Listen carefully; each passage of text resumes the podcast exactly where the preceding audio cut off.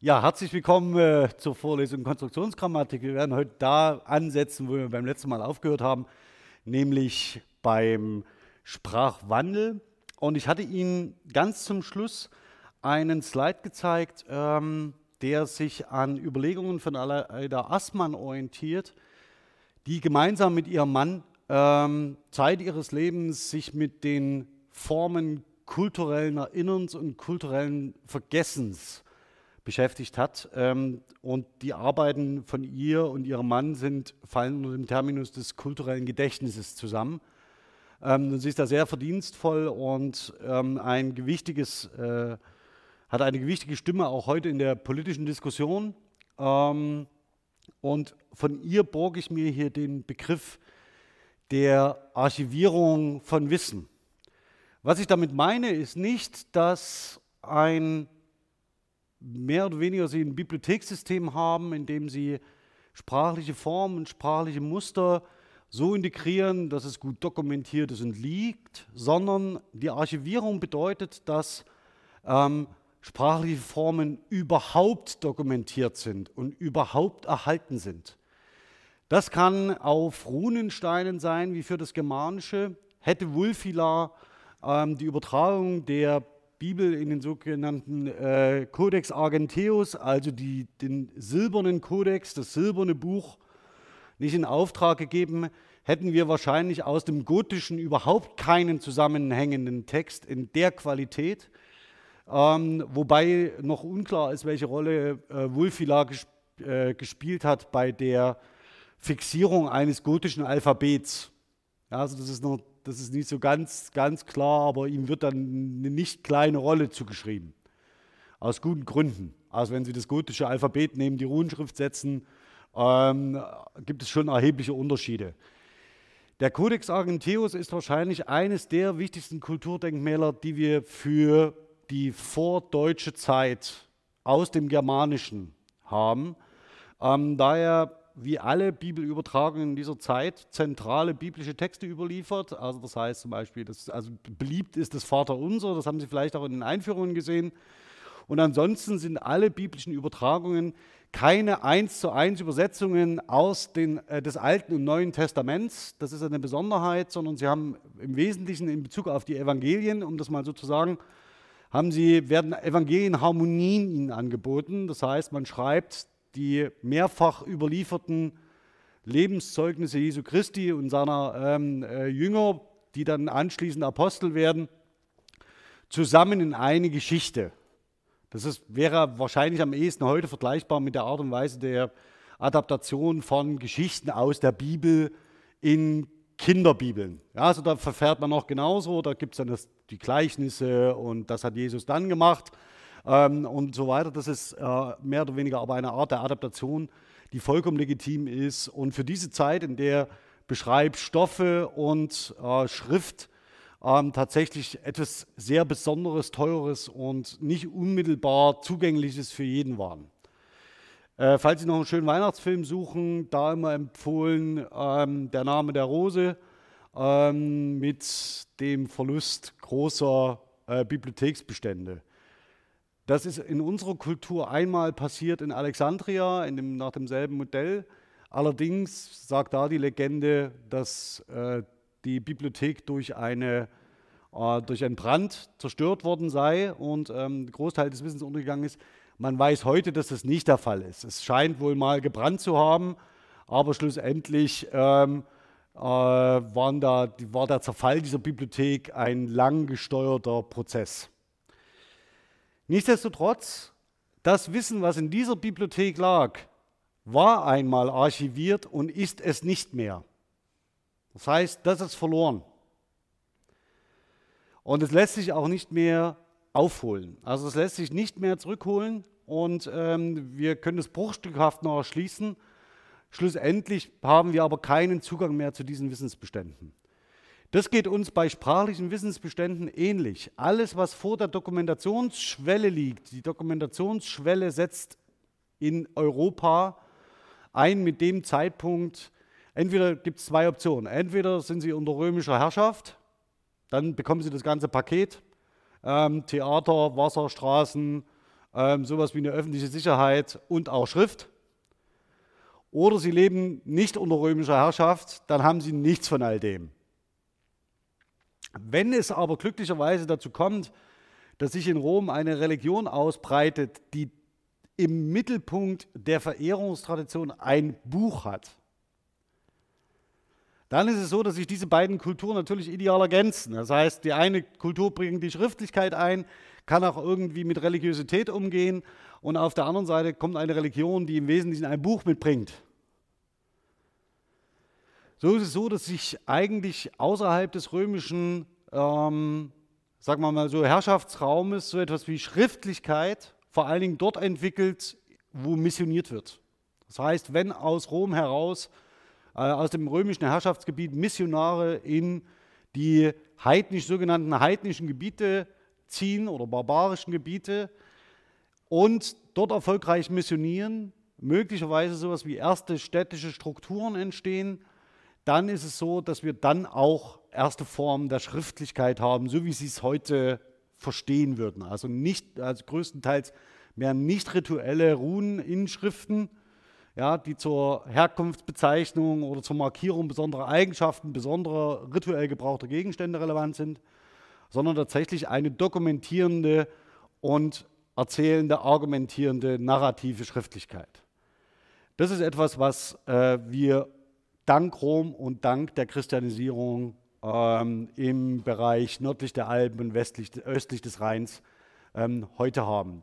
Franken spielt da noch eine besondere Rolle, weil sie sehr lang unter römischer Herrschaft waren ähm, der Bereich, über den wir hier reden, also das heißt der Bereich, in dem sich das Deutsche irgendwann mal etabliert wird, hat sich sehr, sehr lang und hartnäckig widersetzt.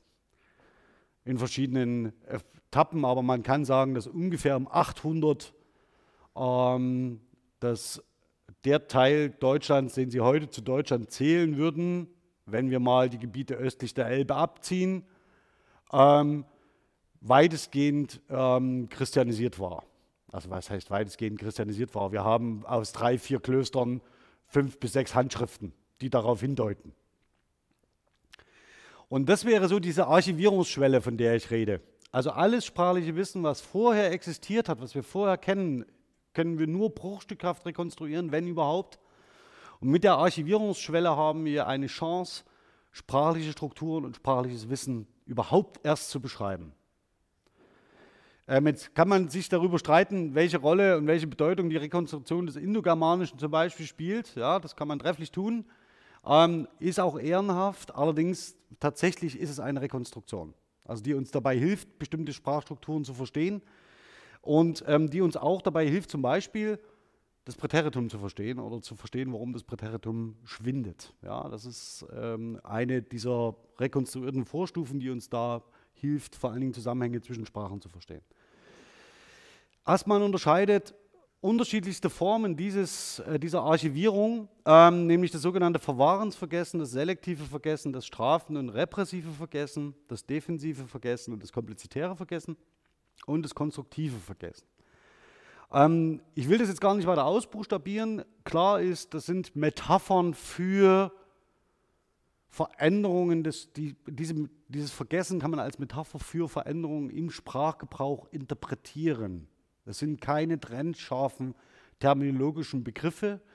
Ich würde sie aber ganz gern trotzdem nutzen, um zu zeigen, wie bestimmte Sprachwandelprozesse sich entwickeln können, die vor allen Dingen nicht die Etablierung neuer Formen äh, in den Blick nehmen, also das heißt die Konstruktionalisierung, würde man da sagen, sondern die sich vor allen Dingen um die Formen kümmern, die vergessen werden.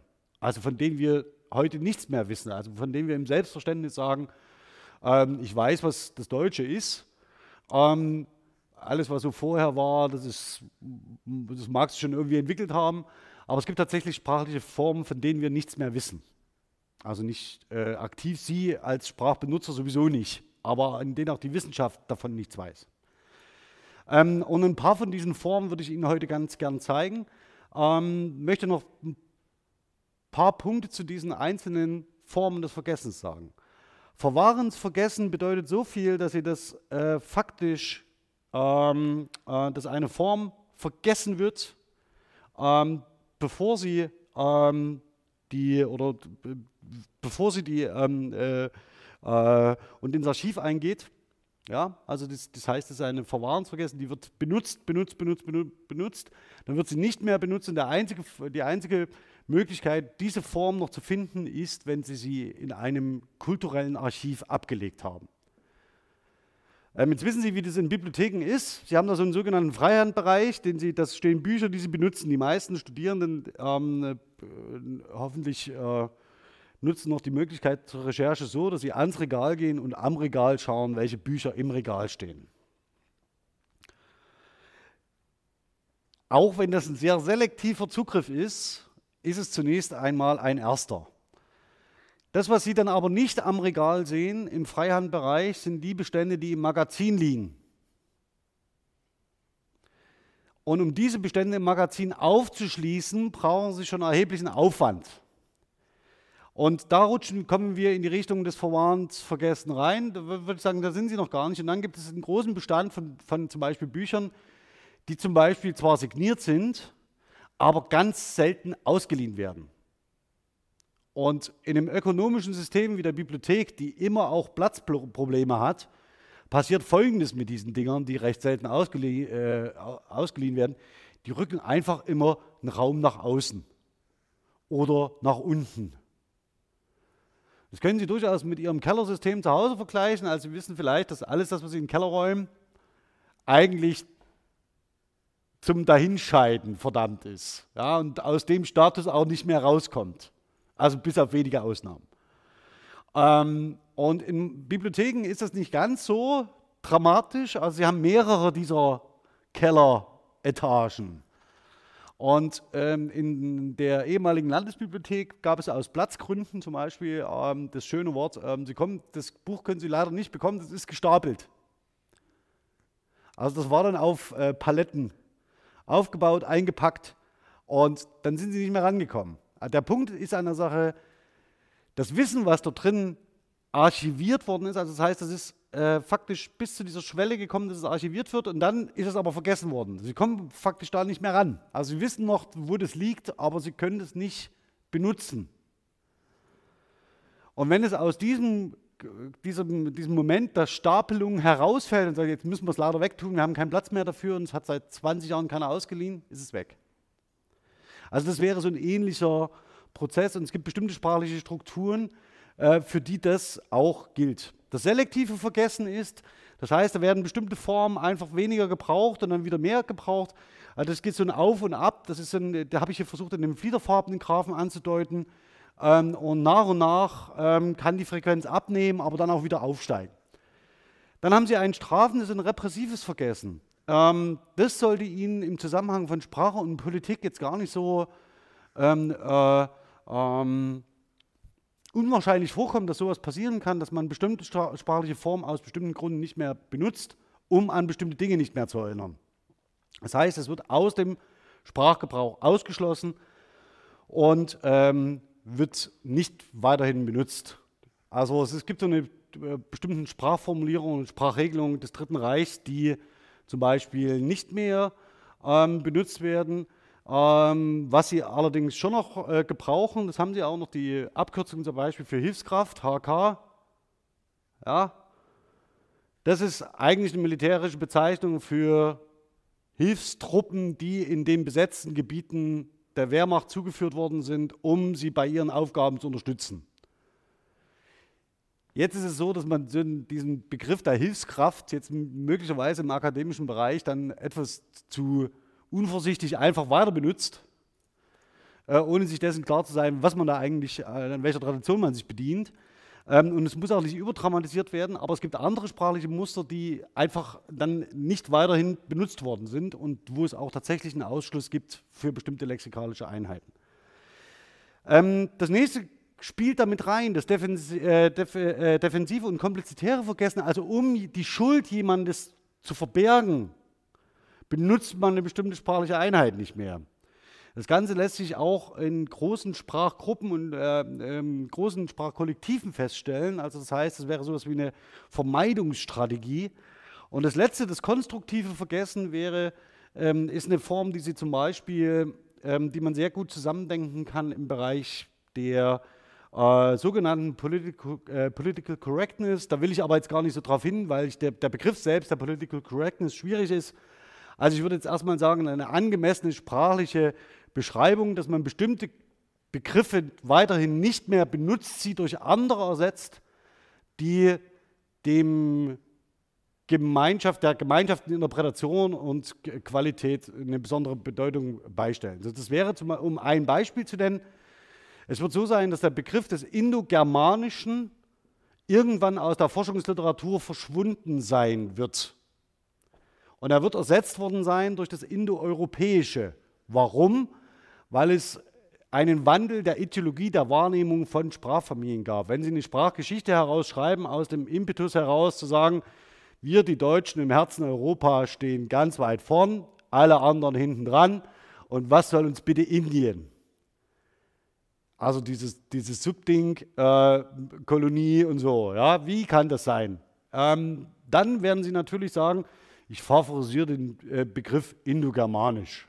Also so aus einem, aus einem äh, ich will das gar nicht weiter ausdehnen. Ja? Wenn Sie aber sagen, ja, möglicherweise sind wir doch gleicher als alle, sind wir doch nicht gleicher als alle anderen und auch nicht besser, sondern es geht eher um die Markierung des Zusammenhangs, dann werden Sie den Terminus indoeuropäisch wählen. Also das ist keine ähm, solche Begriffsentscheidungen und Umwandlungen, ähnliches gilt für Altsächsisch und Altniederdeutsch. Also das heißt, das kann ganz unterschiedliche ideologische Gründe haben, warum Sie bestimmte Begriffe wählen und warum Sie andere abwählen und neue etablieren dafür und die sich dann auch durchsetzen. Also es muss keine, nicht immer zwingend tagespolitische äh, Gründe haben. Aber wie gesagt, also das ist ein Vorschlag, sowas zu modellieren. Ähm, halte ich für sehr geschickt, habe ich aber noch nicht sehr viel weiter gedacht. Würde sich aber vielleicht lohnen. Ja, was haben wir vergessen? Ähm, eines meiner Lieblingsbeispiele ist Turren. Turren ist ein Modalverb und wird also die Übersetzung ist nicht so ganz einfach, weil wir relativ wenig Belege haben. Und deswegen schwankt es auch ein wenig, ähm, wird aber so im Sinne übersetzt mit wagen, ja, sich äh, erkühnen heißt sich erdreisten. Ähm, also ward ich zu Ritter geschlagen durch schöne Wieb, äh, Weib, das tar ich sagen. Ja, das war, also das traue ich mir zu sagen. Ähm, das ist hier ein Beispiel aus den Fastnachtsspielen. Also Sie sehen schon, das ist jetzt auch nicht zwingend ähm, das Nibelungenlied, äh, was den äh, Höhenkamm angeht. Und das ist eine Form, die gibt es nicht mehr. Und die verschwindet zum Ende des Mittelhochdeutschen, Anfang des frühen Hochdeutschen aus unseren Quellen. War nie sonderlich hochfrequent. Aber der Punkt ist an der Sache, es ist archiviert. Das heißt, wir haben eine Grammatikschreibung im 19. Jahrhundert, die sich sehr stark konzentriert hat auf das Althochdeutsche und auf das äh, Mittelhochdeutsche. Und wir haben eine Editionsphilologie, die nur damit beschäftigt ist, den prototypischen mittelhochdeutschen Text zu entwerfen. Ähm, und das auch sehr gut macht, aber das hat mit den konkreten Überlieferungszeugnissen in der Regel sehr, sehr wenig zu tun, was dort entworfen wird. Und in diesen, äh, dieser Dokumentationswut, die auch politisch motiviert war zu dieser Zeit, also das heißt, man hat eine Rückbesinnung, das kennen Sie aus der Literaturgeschichte, es gibt eine Rückbesinnung auf, ähm, äh, vor allen Dingen in der Romantik, also es gibt eine Rückbesinnung quasi auf die ältere Deutschgeschichte und da fängt man an, sich mit diesen Themen zu beschäftigen, da entstehen auch die ersten Grammatiken in dem Bereich, die ersten Wörterbücher und deswegen ist es ausgezeichnet dokumentiert, dass dieses äh, Verb Tuchen verschwindet. Hier noch ein, ähm, ein paar Gründe, warum das möglicherweise ähm, verschwunden sein könnte. Zunächst erstmal ist die, ähm, zunächst erst einmal ist die, äh, äh, die Beugung recht schwierig. Touren, Tage, Torste. Also das nimmt alle Vollvokale mit. Ähm, und daran erkennen Sie auch schon ein bisschen, wie selten das gebraucht worden ist. Also es gibt kaum Verben in den, in den Stammformen, die, ähm, oder sehr, sehr wenige Verben, die so stark voneinander abweichen. Ähm, und das spricht eigentlich für den relativ moderaten und sehr niederfrequenten Gebrauch. Also wenn Sie es nicht häufig brauchen, dann schlagen auch so eine Faktoren wie Ökonomisierung nicht zwingend zu. Ähm, Sie sehen aber, es gibt offensichtlich eine Übereinstimmung mit dürfen. Also es gibt eine, eine, äh, eine, eine ähm, in Texten und, und verschiedenen Konstellationen spielt dürfen eine entscheidende Rolle dabei, dass äh, Touren für Wagen nicht weiter in den Texten äh, transportiert wird. Bis dahin, dass in der mittelniederdeutschen und mittelniederländischen Sprache die Formen beider sich untereinander mischen. Und damit haben sie eigentlich, das ist das, eigentlich das Ende vom Lied. Ähm, das Mittelniederländische und das Mittelniederdeutsche ist, äh, liegen im norddeutschen Raum, sind im Wesentlichen ganz andere Kommunikationsbereiche, die da angespielt werden. Und da geht es im äh, Hochvariant vor allen Dingen in Richtung Rechts- und Urkundensprache. Und damit ist das Thema durch, wenn sich das mischt, werden dann irgendwann die Varianten abgebaut und dann haben sie nur noch eine Form. Ja, dennoch schade, ne? Toren. So, auch dieses Mal. Also Sie sehen, wir haben aber offensichtlich, bevor das diese Archivierungsschwelle erreicht hat und äh, gänzlich vergessen worden ist, setzt die ähm, äh, grammatische Analyse ein. Das heißt, vor dieser Archivierungsschwelle, die bei uns, äh, wie gesagt, entweder im Keller oder danach oder im Magazin gestapelt endet, ähm, ist es so, dass die grammatisch, äh, grammatische Analyse dieses Phänomens einsetzt und wir es eben nicht vergessen haben. Ja?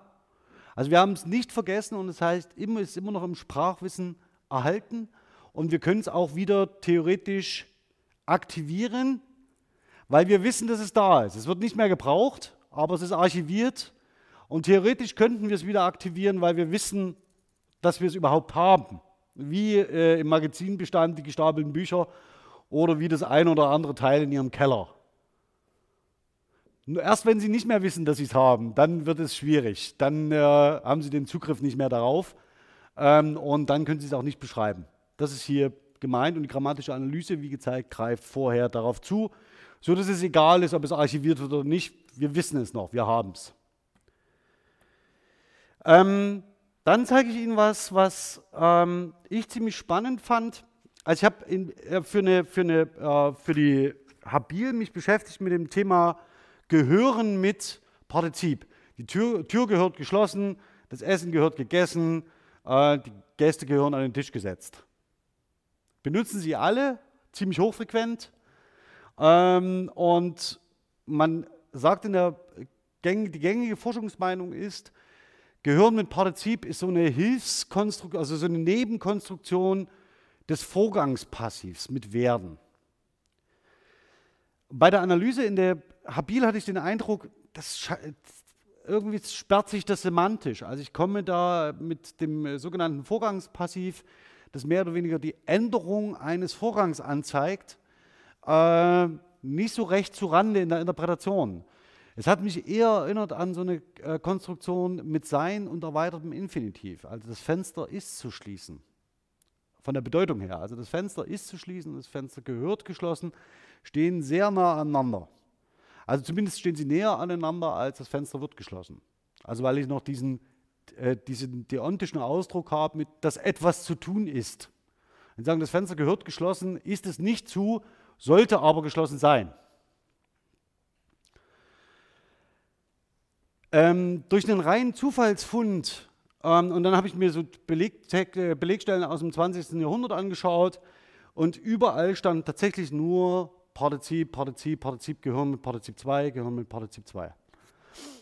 Da war für mich das eigentlich abgeschlossen, aber ich war noch nicht so ganz glücklich damit und bin durch den Zufallsfund auf Quellen gekommen aus dem 18. Jahrhundert, die mir genau diesen Zusammenhang zeigen zwischen Sein mit erweitertem Infinitiv. Also das Fenster ist zu schließen, ähm, weil genau diese Form realisiert ist in den Corpora. Also das, diese, diese, damit ist eine Speise gemeint, gehören kalt zu geben.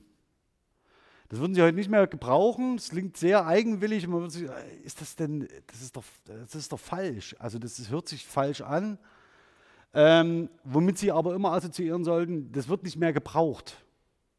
Also es wird in, in dem Sinne nicht mehr gebraucht. Sie sehen es, äh, eins meiner äh, Lieblingsbeispiele ist hier, welche nebst den Fensterladen mit grün und weißer Ölfarbe sauber anzustreichen gehören. Ähm, sehr eigenwillig und sehr eigenwillig auch im Klang. Ähm, zum Schluss aber aus den Kinder- und Hausmärchen von 1815 einer Fassung, da sprach der Hauptmann, der gehört in Stücken zerrissen zu werden. Würden Sie heute wahrscheinlich ähm, im Deutschkurs einmal so anmarkern, ja? Was falsch. Ist mir immer wichtig, dass ich ab und zu mal von den Grimms mit raushole. Weil man so den Eindruck hat, im 19. Jahrhundert, die sprechen ja schon so wie wir, die schreiben auch so wie wir, lassen sich davon bitte nicht täuschen. Das ist in manchen Fällen der Fall, aber beileibe nicht bei allen. Also das, was aber bisher passierte, also bevor man das findet, war folgendes. Alle unsere Standardgrammatiken sagen, gehören tritt auf mit Partizip 2. Können Sie schauen, in welche Sie wollen. Ist vollkommen egal, in welche. Und das ist, hat einfach den Grund, dass bisher diese grammatische Analyse nach der Archivierungsschwelle lag. Also bevor Sie, also diese Form gehören mit erweitertem Infinitiv, ist zunächst in den Keller und dann in das Magazin gekommen und dann in die Stapelung. Dann haben Sie es vergessen, bevor die grammatische Analyse einsetzte. Jetzt ist es aber glücklicherweise so, dass wir, dass wir diese Formen sprachlich dokumentiert haben. Äh, wir müssen sie nur wiederfinden. Das ist der Punkt. Und wenn die äh, grammatische Analyse vor die Archivierung setzt, dann können wir sie ähm, wieder rekonstruieren. Jetzt etwas vollkommen anderes, was Sie vielleicht nicht erwarten. Also wenn wir über Grammatik und Sprachwandel sprechen, dann waren das jetzt zwei Beispiele für Klassiker. Man würde sagen Hilfsverben. Also in der traditionellen Terminologie handelt es sich bei den Fällen, die ich Ihnen hier gezeigt habe, um Hilfsverben, also um Touren und um Gehören. Ja, also in Hilfsverbfunktion. Jetzt ist aber so, dass ähm, ich eine ähm, Struktur gefunden habe, die ich eigentlich sehr verwunderlich finde. Ich lese Ihnen mal das erste Beispiel vor.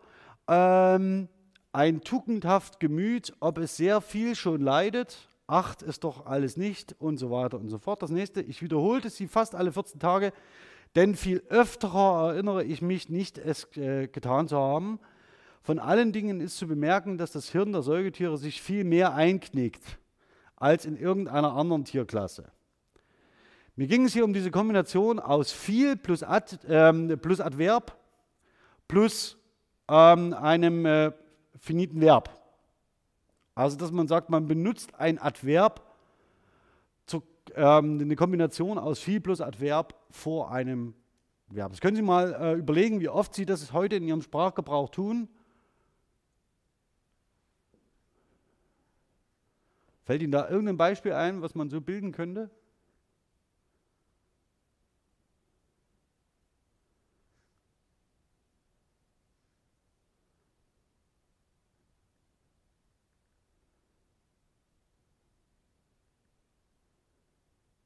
Ich bin viel lange an den Strand gegangen. Das wäre so, das wäre doch dem Muster. Ich bin viel lange gegangen. Wahrscheinlich eher nicht. Ja, also, sie also es klingt irgendwie ziemlich, ziemlich hölzern. Also was ich noch haben ist vor Partizip. Also ich habe äh, viel, viel mehr gelacht, aber da ist eigentlich was anderes gemeint äh, weil das ein Vergleich wäre, da wäre viel mehr gelacht als du, dann ähm, ist, die, ist die Struktur eine andere, aber das ist ja nicht gemeint. Hier ist was so gemeint, das ist sehr eingeknickt. Oder es ist, äh, ich habe mich sehr oft erinnert. Ähm, und die Kombination aus viel und öfterer, nach der habe ich eigentlich gesucht, weil ich die gefunden habe in diesem Gehirn. Also viel öfterer. Also die die Steigerung von oft. Oft, öfterer, am öftesten. Ja? Sie sehen schon, also das scheint nicht so ganz mit unserer derzeit geltenden Norm irgendwie in Übereinklang zu bringen sein. Aber ich habe sehr gelacht. Was jetzt aber passiert ist, wenn Sie sich diese Wortvorkommen anschauen, also ich zeige Ihnen das mal hier, ähm, das ist aus dem ähm, äh, DTA-Korpus, das ist mit großer Vorsicht zu genießen. Kann man das überhaupt erkennen? Ja, ne?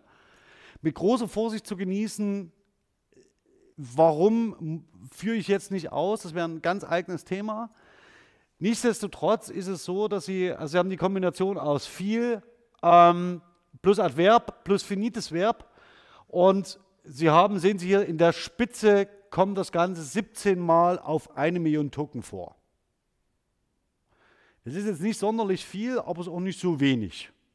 Ja, das ist schon, das kommt schon vor. Also es ist schon ein Muster, was Sie wieder sehen.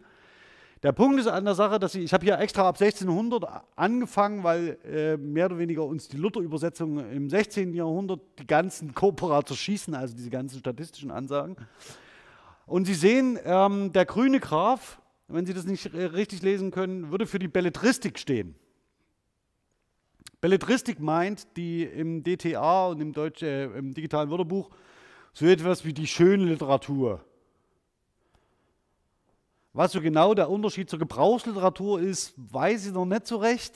Aber ich nehme jetzt mal an, sowas wie, wie, wie Goethe in Leinen und der, der Arztroman im Bahnhof plus äh, Bedienungsanleitung.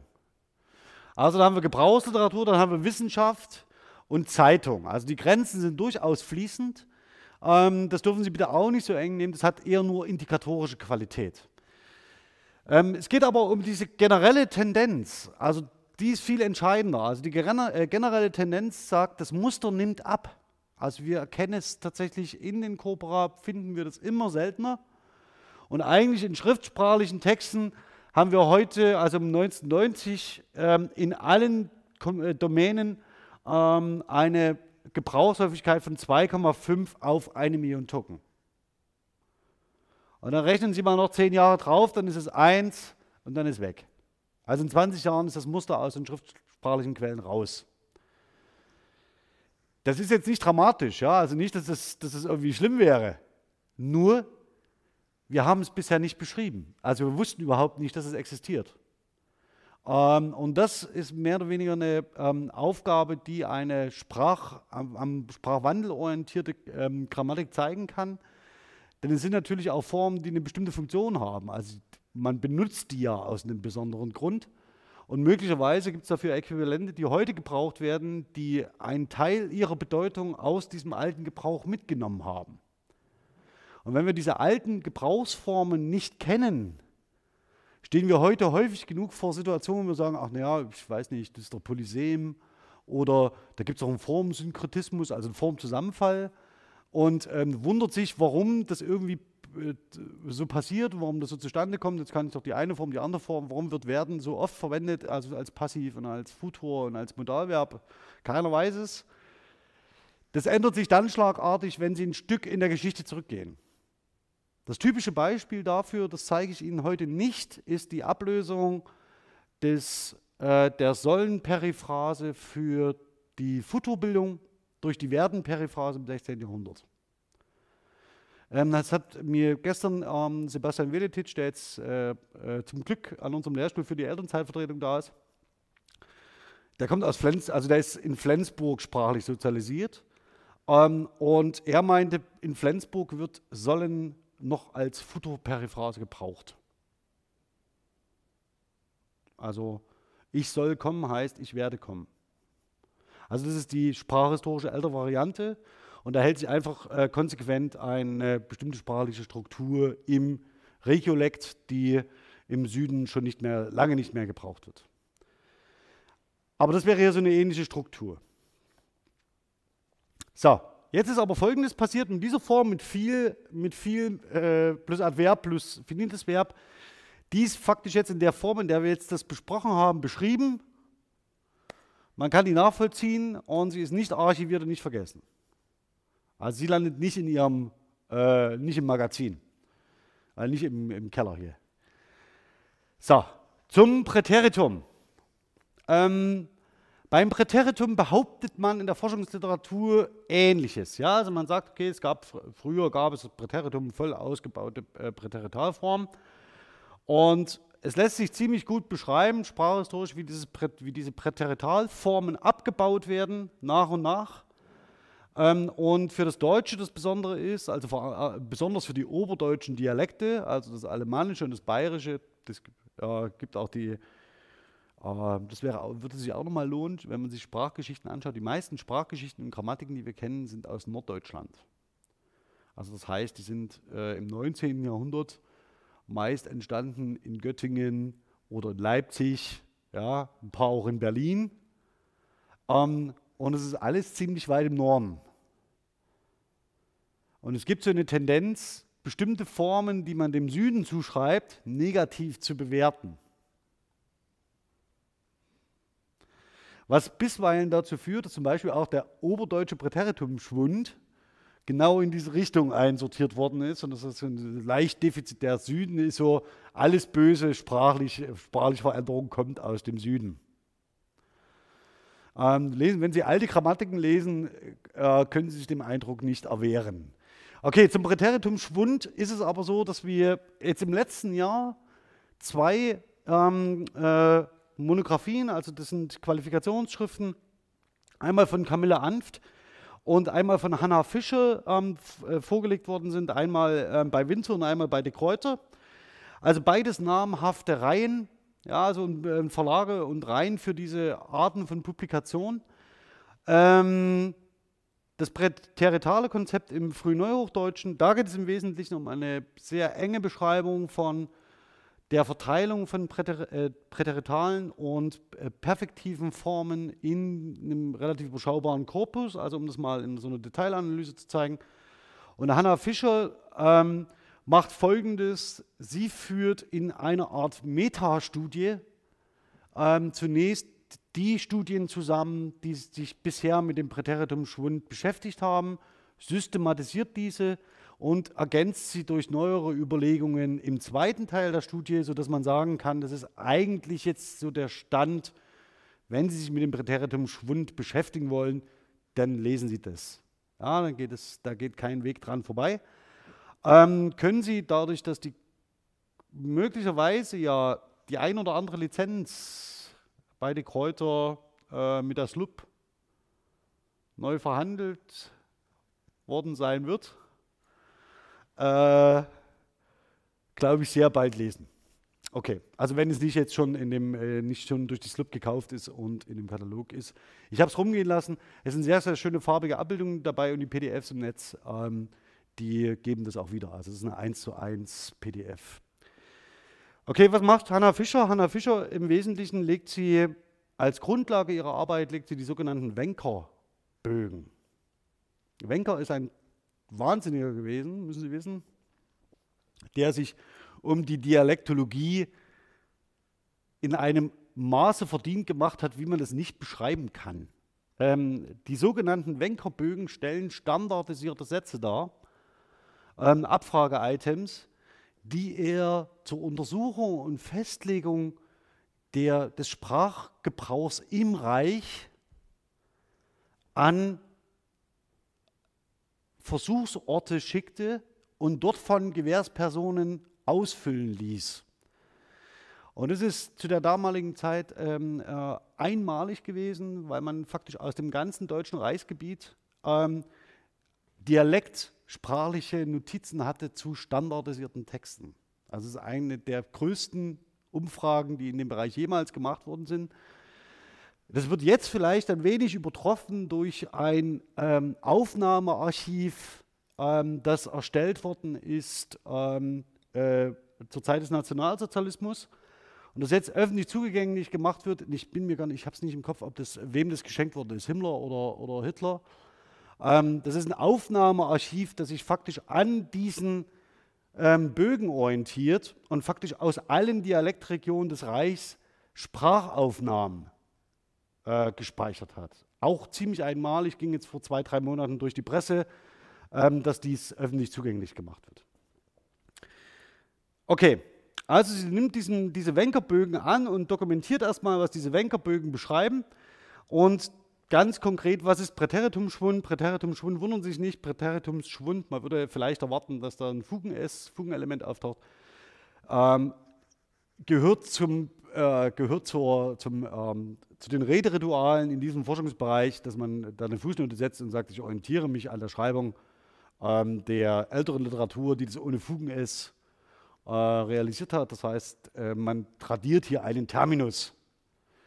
Das fällt in den Bereich, Moment, gegen den Sprachgebrauch ähm, geht es im Wesentlichen darum, nicht, dass hier was vergessen wird, ja, sondern es wird etwas konserviert im, in der Forschungsliteratur. So, okay, Klammer zu.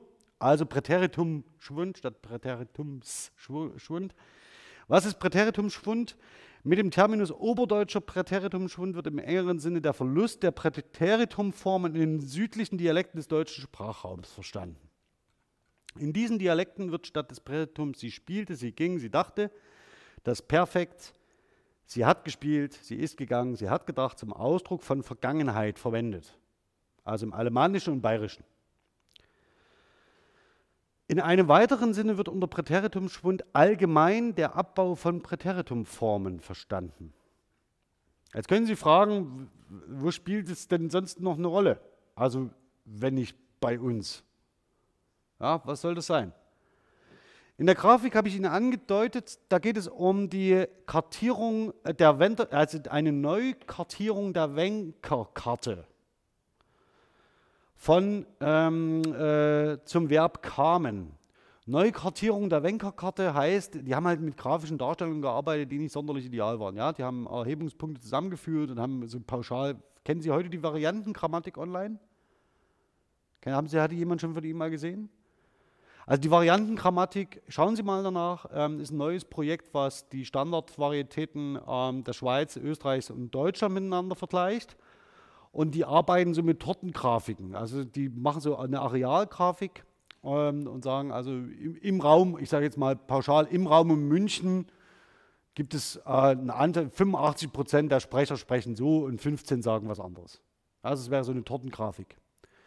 Und das, was sie gemacht hat, ist tatsächlich für alle Erhebungsbögen, Erhebungspunkte, die Ergebnisse einzeln auf einer Karte dargestellt. Das ging mit den damals technischen Möglichkeiten nicht so gut, weil man das drucken musste. Heute kann man das entsprechend skalieren, aufziehen und dann sieht man äh, einzelne Erhebungsregionen und das kann das besser dokumentieren. Sie sehen das aber, dass es so leicht fleckig ist. Da bekommen Sie den Eindruck, ähm, dass es tatsächlich so ist. Okay. Sie sehen, dass für das Verb kamen nördlich des Mains, um das mal so ganz pauschal zu sagen, also es geht so eine einmal rüber, Mittelgebirge, Hof, also immer dort, wo Berge sind, da bewegt sich relativ wenig, da haben sie einen großen Fluss dazwischen. Und um es auch mal so zu sagen, das, was Sie hier sehen, schlussendlich ist die alte äh, Stammesgrenze zu Sachsen. Also zu dem, ähm, äh, wir reden hier von 700, ja, 750, 760. Also wenn Sie, wissen Sie, wo Fulda liegt? Ja, Fulda war so das, äh, einer der nördlichsten Missionspunkte, von denen aus in, das, äh, in den heidnischen Bereich äh, missioniert worden ist. Ähm, aber das ist nur so zur Orientierung, nur weil für mich ist es immer sehr viel weiter nördlich. Aber Sie sehen schon, das ist nicht zwingend der Fall. Hat jetzt auch mit der Karte nichts zu tun oder mit dem Präteritumschwund. Das soll jetzt nicht heißen, dass der Präteritumschwund bis dahin ging und dann ist Schluss, sondern es bezieht sich hier auf Kamen.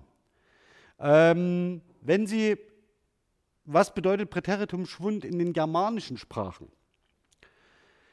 Dafür brauchen wir die Sprachgeschichte, das Indoeuropäische ähm, und das Germanische. Es ist so, dass der, äh, auch hier das Zitat, der Präteritum Schwund ist keine Spezialität der oberdeutschen Dialekte. Einen Schwund von Präteritumformen können wir auch in anderen germanischen Sprachen, im Afrikaans und im Jiddischen, feststellen. Da Präteritumformen jedoch eine Besonderheit der germanischen Sprachen sind, kann ein Präteritumschwund auch nur für Sprachen dieser Familie verzeichnet werden.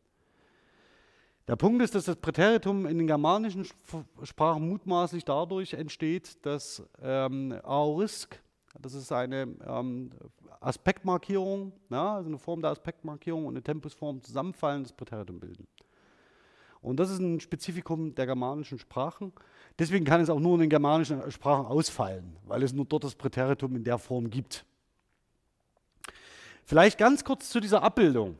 Ähm, das werden Sie relativ schlecht lesen können. Die ist auch eine sehr mäßigen Qualität in dieser Printpublikation. Ähm, das heißt im Wesentlichen ähm, die schwarze Linie, die geht so ganz außenrum, ja, die ganz außenrum, die Linie, ähm, das sind die äh, heutigen Grenzen, wo ein Haben perfekt gebildet wird. vergleichbar, ja, also ein Haben perfekt. Ähm, dann sehen Sie die rote äh, Linie, ja, die schließt zum Beispiel Portugal mit ein und Griechenland, äh, was vorher nicht der Fall ist, wo es ähm, äh, periphere Regionen gibt mit weniger typischen Haben-Perfekt-Formen, also die mehr oder weniger am Rand durch Sprachkontakt auch begründet historisch weniger typisches Haben-Perfekt ähm, äh, ausgebildet haben.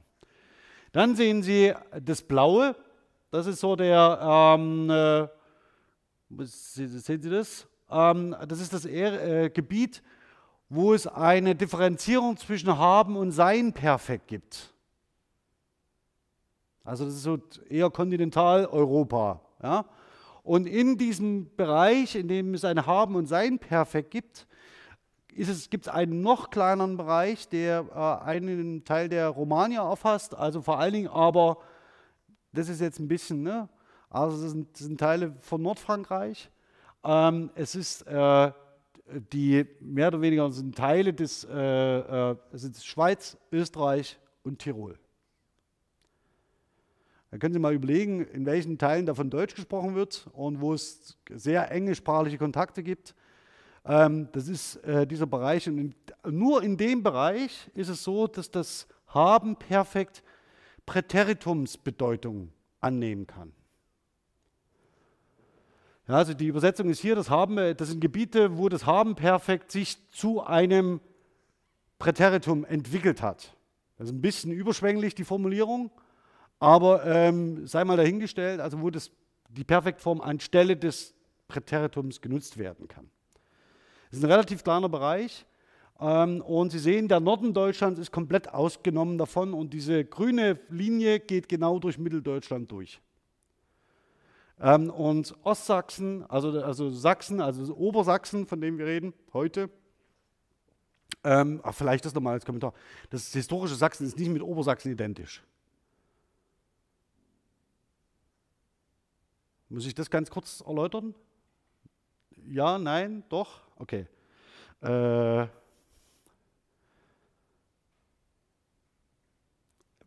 zeichnen Sie mal vor Ihrem inneren Auge die Elbe ein. Ja, so, die geht einmal so durch. Alles, was östlich, das heißt rechts davon liegt, ja, zu Raummetaphern, das können Sie mal kurz ausgrauen. Das, ne, das spielt erstmal keine Rolle. Ähm, Sie haben unten, im, äh, also unten auf dieser Karte mental, ja, schöne, auch eine schöne Raummetapher. Unten haben Sie äh, Bayern und äh, das, Alema das Bayerische, das Alemannische mit den dazugehörigen Stämmen, die da leben. Ähm, heute, dann haben Sie darüber, ähm, so, heute liegt darüber das Fränkische. Ähm, Im Wesentlichen in der Zeit, in der wir uns bewegen, also 7., 8., 9. Jahrhundert, sind es vor allen Dingen folgende Stämme, die da auf sich aufmerksam machen. Das sind die Thü sogenannte sind die Thüringer und die Sachsen. Die Thüringer sitzen ungefähr in dem Areal, das sie heute mit Hessen und Sachsen-Anhalt identifizieren würden, aber ganz vorsichtig so um den Harz so ein bisschen rum. Also nicht als Territorium, sondern im Wesentlichen durch wenige Herrschaftspunkte etabliert. Die Thüringer vor allen Dingen mit ähm, der Wartburg. Ja, also das ist so ein Zentrum, kulturelles Zentrum. Nee, nee, aber so für die mentale Karte. Ja? Also eher im Süden des Harzes. Ähm, dann ist es so, dass Sie äh, faktisch das, was Sie heute assoziieren würden mit Nordrhein-Westfalen, Niedersachsen, ähm, äh, ein bisschen weiter südlich noch, das ist das ehemalige sächsische Herrschaftsterritorium. Ähm, und nicht nur, dass sie sich lange gegen die Christianisierung gewehrt haben, sie sind einer der wichtigsten Häuser bis zum Fall Heinrich des Löwen. Der hatte äh, die Stirn, sich mit äh, Friedrich Barbarossa anzulegen ähm, und hat leider die Auseinandersetzung verloren. Mit, ähm, und sie, man kann eigentlich sagen, also der, ähm, äh, die, die Geschichte der sächsischen Herrschaftsgeschlechter im Norden Deutschlands ist eine der Konstanten bis wirklich zum Verlust der Herzogswürde ähm, durch ähm, Heinrich. Und alle äh, äh, Städte, die Sie, da, äh, die Sie in Norddeutschland kennen, also die, die, zentralen, also die zentralen Städte, die für die, die sächsische Herrschaft elementar sind, sind Braunschweig, ist Magdeburg, also faktisch als die erste Burg in, ähm, äh, an der Elbe, faktisch im, im, im Feindesland. Ähm, die nächste sächsische Gründung, die relevant wird, ist ähm, Meißen.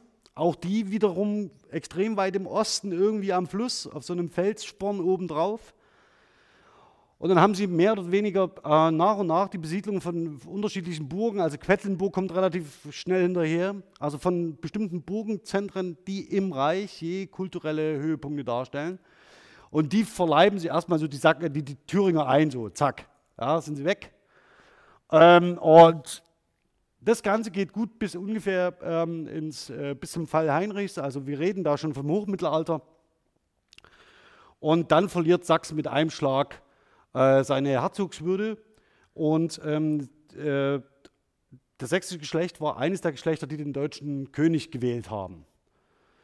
Und es ist ein Erzherzogtum, ähm, was äh, man da beschreibt. Und diese Erzhugs, Erzherzogswürde wechselt faktisch aus dem sächsischen Herrschaftsbereich in den wettinischen.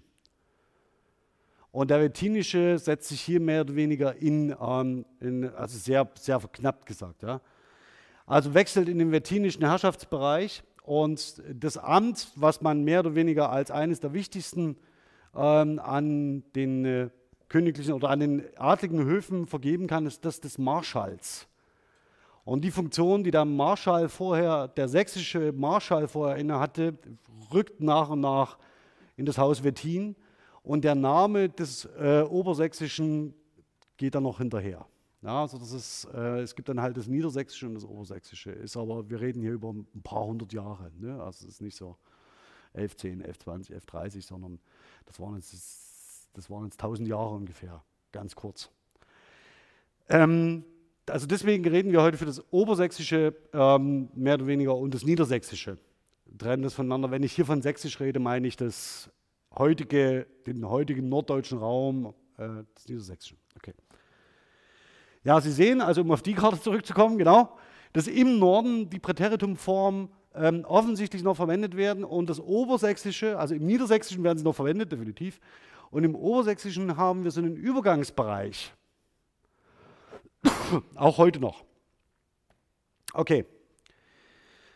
Kommen wir mal zu diesem ostmitteldeutschen Raum, also das heißt zu dem Raum, in dem wir uns alle gerade befinden. Hierzu stellt ähm, Hannah Fischer fest, nach der Synthese der ähm, vorliegenden Grammatiken, neben den Darstellungen vollständiger Formenbestände ohne weitere Angaben zur Verwendung lassen sich die Grammatiken hauptsächlich in zwei Gruppen einteilen. Es wird ein starker bzw. zunehmender Gebrauch des Perfekts festgestellt. Also das heißt, wir haben eine Perfektexpansion, wie man so schön sagt, der die Präteritumformen bedroht. Das finde ich sehr, äh, finde ich äh, metaphorisch ähm, schwierig. Es werden jedoch keine expliziten Verlustformen ausgewiesen. Achtung jetzt, das spricht sie darüber, das sei die Kategorie 3 das orientiert sich an fünf Kategorien, die Tirov aufgemacht hat zum Thema des Präteritumsschwundes.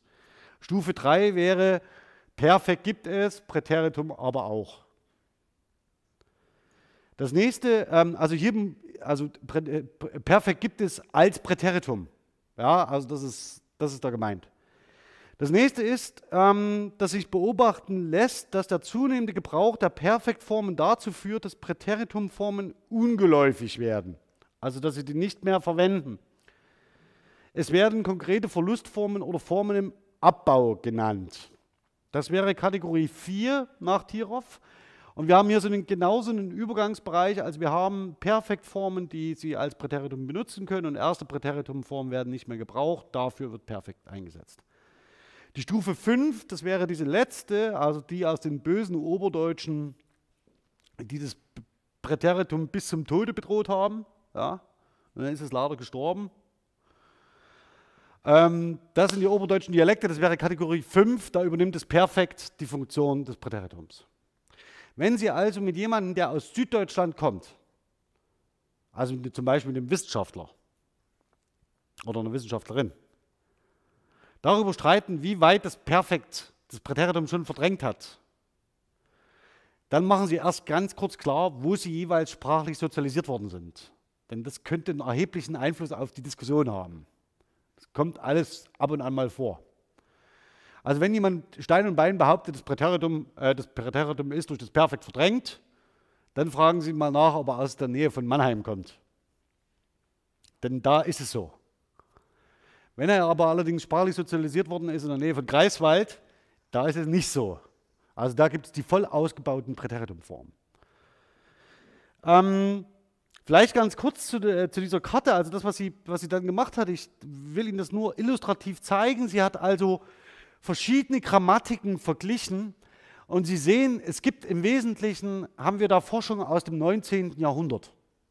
Ja, es sind die einzelnen Arbeiten und Erhebungen und Untersuchungen, die da durchgeführt worden sind, zu bestimmten Ortspunkten. Ähm, und Sie sehen, wir bewegen uns da wirklich im 19. Jahrhundert und dann gibt so es so eine, irgendwie so eine kurze, kurze Initiativphase zu äh, Beginn der Zeit der DDR, also in den 50er und 60er Jahren, da wächst es auf einmal zu dem, ähm, in dem vor allem Bereich im Ostsachsen und seitdem ist Schluss. Also unsere letzten Untersuchungen sind tatsächlich über 50 Jahre alt, um das mal so pauschal zu sagen. Möglicherweise, also die, die Evelyn Koch fängt jetzt an, ähm, sich mit dem Obersächsischen auseinanderzusetzen. Also ich hoffe, dass wir äh, unter Studierenden vor allen Dingen so eine Initialzündung hinbekommen dahin, dass man daraus wieder mal ein kleines Projekt macht und sagt, wie sieht das Obersächsische eigentlich heute aus? Ähm, das ist zwingend notwendig und dafür braucht man aber einen längerfristigen Anschub, auch in der Lehre, zu sagen, also wir versuchen dafür so eine gemeinsam so eine Community aufzubauen, sich dafür interessiert, dass man es auch durch viele Schultern tragen kann. Also dass man nicht ein kleines Forscherteam mit drei Leuten in die Landschaft schickt und sagt, jetzt macht mal Sprachaufnahmen, sondern dass man das auf eine relativ breite Basis stellen kann. Und das braucht einfach ein bisschen Zeit, ist aber das Ziel. Jetzt können Sie fragen, ähm, erstens, wo Sie selber sozialisiert worden sind sprachlich. Ähm, wenn Sie hier aus Mitteldeutschland kommen, also oder aus Ostmitteldeutschland speziell, dann ist es so, dass Sie höchstwahrscheinlich um den Raum von Dresden kommen. Da ist hier relativ, das ist diese, größt, diese größte Fläche. Sehen Sie das? Da so. Ähm, und die ist blau und rot so schraffiert. Das bedeutet, ähm, Sie sind in, der, äh, in einem Areal der Kategorie 3 aufgewachsen. Also, wenn man die Studien bis 1960 nimmt, also wo Sie noch nicht gelebt haben.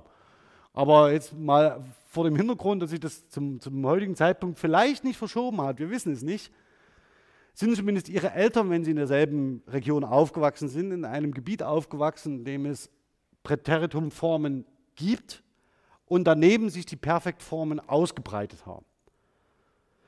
Das ja, aber sie haben, können durchaus noch unterscheiden zwischen Präteritum und Perfekt. Also ich würde nicht sagen, ich benutze das Präteritum nicht mehr. Ähm, hier muss man auch dazu sagen, hier, hier, ist gesprochene Sprache gemeint. Also das heißt, es bezieht sich tatsächlich auf den, äh, die gesprochene Sprache, die schriftliche Sprache ist nochmal konservativer und rückt dem nach. Ähm, mit einem Blick auf die Uhr, können Sie das lesen? Ja? Das ist ähm, die Übersetzung von Luther, äh, Lukas 2, ähm, durch ähm, Luther in der revidierten Form von acht, äh, 19, äh, 2017. Die schreibt sie aufs Blatt wieder ein Stück näher an die Ursprungsübersetzung heranzugehen. Es ist die sogenannte Weihnachtsgeschichte. Es ist nicht so, also nach Lukas. Es gibt noch die nach Matthäus, dann plus die Vorhersagen im Alten Testament. Ähm, und Sie können mal, wir gehen die jetzt mal zusammen durch. Ich breche dann äh, dementsprechend auch den Stream ab. Und wir gehen mal einzeln danach durch, ob sie mit die präteritalen Formen, die da umgesetzt sind, ob die ihrem alltäglichen Sprachverständnis noch entsprechen oder nicht mehr. Und welche Substitutformen sie wählen würden, wenn sie eine zeitgemäße und angenehme Übersetzung realisieren wollen. Unter uns, das ist hier nicht gewollt. Ja, sondern, sondern dieser Text versucht sehr nah an die äh, ursprüngliche Idee, ja, ja, an Luther heranzureichen, als ob dem das irgendwas bedeutet hätte. Okay, also dann erstmal vielen Dank bis dahin. Ich schalte jetzt den Stream ab und dann schauen wir uns noch die Weihnachtsgeschichte in Ruhe an.